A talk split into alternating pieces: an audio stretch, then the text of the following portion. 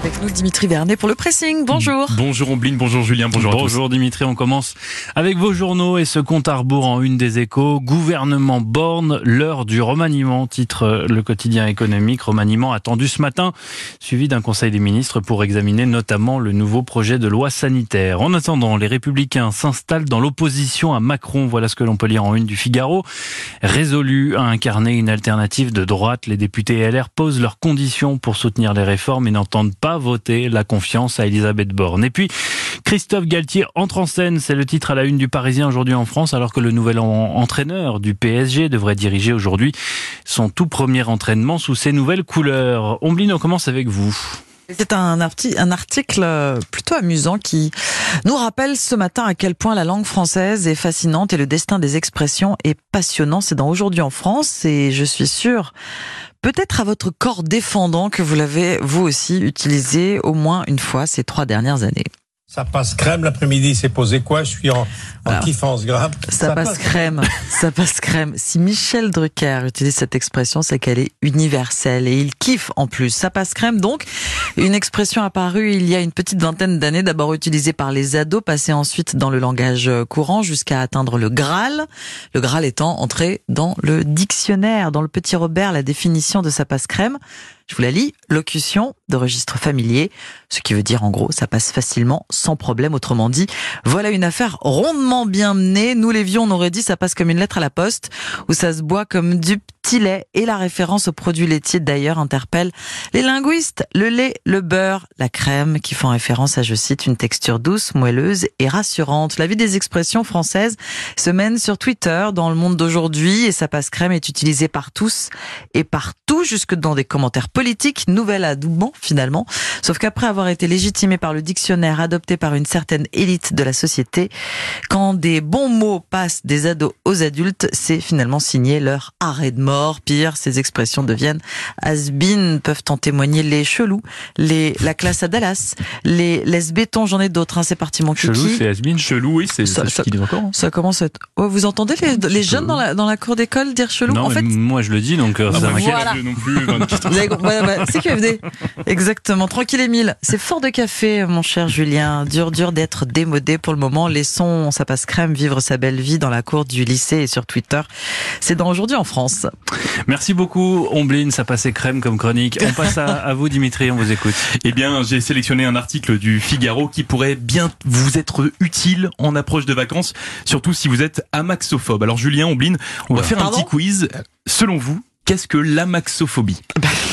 Justement, pardon, je ne sais pas. L'amaxophobie. Du tout, allez, un petit indice. On, déteste les, voitures, les bouchons, les klaxons. ça, c'est la peur de conduire. Et c'est ah. tout le sens de l'article du Figaro qui vous donne quelques astuces pour surmonter sa panique au volant. Alors d'abord, sachez que c'est une phobie qui est loin d'être rare car une étude montre qu'environ 33% des conducteurs auraient peur de conduire dans certaines circonstances.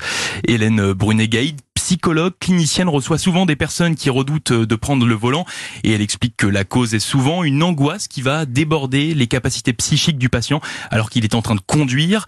Le facteur déclenchant peut être par exemple un appel téléphonique annonçant une mauvaise nouvelle ou alors le traumatisme peut venir d'un accident vécu par soi-même ou par ses proches. On parle alors d'anxiété ou de phobie réactionnelle. Et donc pour lutter contre cette anxiété, il y a différentes manières, comme la relaxation qui est un outil assez précieux, mais aussi la thérapie par exposition à la réalité virtuelle où grâce à un visio-casque, des volants et des pédales, vous pouvez reprendre virtuellement la conduite et ça tout en douceur, en étant exposé progressivement à vos peurs. Et c'est une méthode qui marche puisque le taux de réussite est de 80% via ce processus. Pour les 20% restants où le traitement n'est pas efficace, eh bien, il faut trouver sa méthode thérapeutique idéale en étant aidé par exemple d'un ange gardien pour conduire, que ce soit un ami, un moniteur d'auto-école ou alors un membre de la famille qui saura se montrer calme et bienveillant.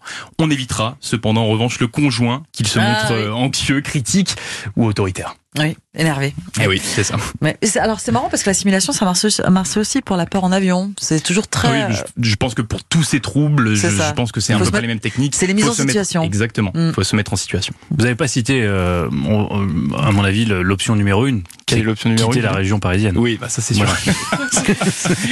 Bah, si vous allez en région lyonnaise, vous allez aussi euh, perdre le sens commun. Hein. Ah oui. Bah, euh, partir à la campagne. ouais, Voilà, grosso modo.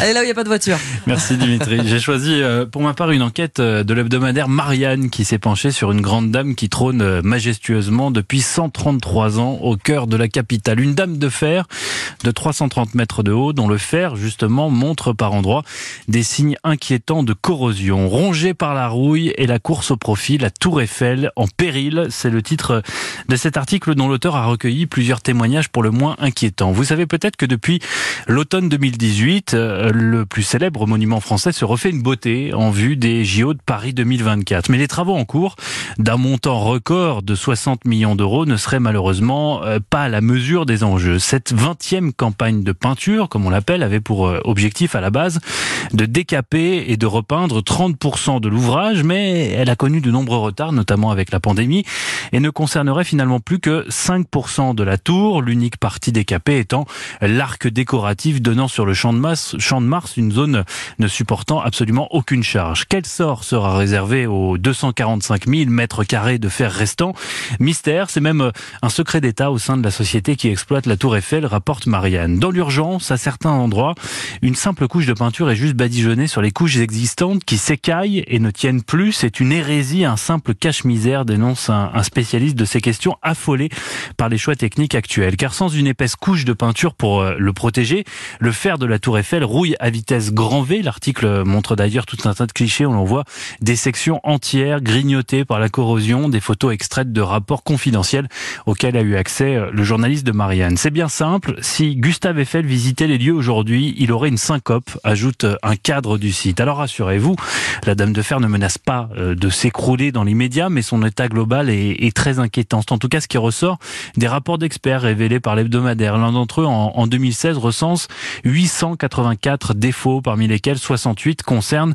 une modification de la structure qui met en cause sa durabilité. Un autre note qu'en raison des importantes traces de rouille, il n'est, je cite, pas envisageable de prévoir une nouvelle application de couche de peinture. En clair, il faut tout décaper et repeindre intégralement. C'était en partie ce que prévoyait la 20e campagne de peinture, mais un facteur pourtant prévisible n'avait pas été correctement anticipé. La présence de plomb dans la trentaine de couches de peinture qui ont été appliquées au fil du temps. Hors début 2021, les travaux ont été interrompus car en décapant la structure, les ouvriers ont, sans le vouloir, fait tomber des dépôts de peinture au plomb au sol, des poussières passées au travers des filets de protection triple maille pour finir leur course au pied des touristes quand ce n'est pas dans leurs cheveux, ce qui fait plutôt mauvais genre. Deux solutions s'offraient donc à l'exploitant, soit fermer intégralement la tour Eiffel euh, au public pour que les travaux de décapage puissent se poursuivre en toute sécurité, soit laisser la Dame de Fer accessible aux touristes et revoir considérablement à la baisse les objectifs de la campagne de peinture. C'est évidemment cette deuxième option qui a été retenue vu que le Covid a entraîné un trou de 52 millions d'euros dans les caisses de la société qui exploite le monument,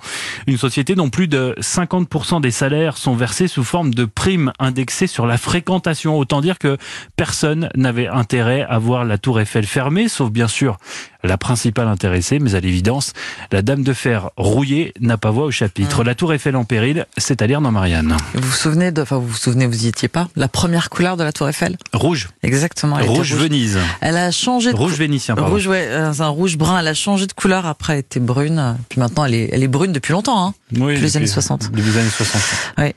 Bon, enfin, bon, bref, on espère quand même qu'elle va tenir debout. Merci Julien, merci Dimitri. On se retrouve dans 40 minutes Et pour tout. À tout à l'heure.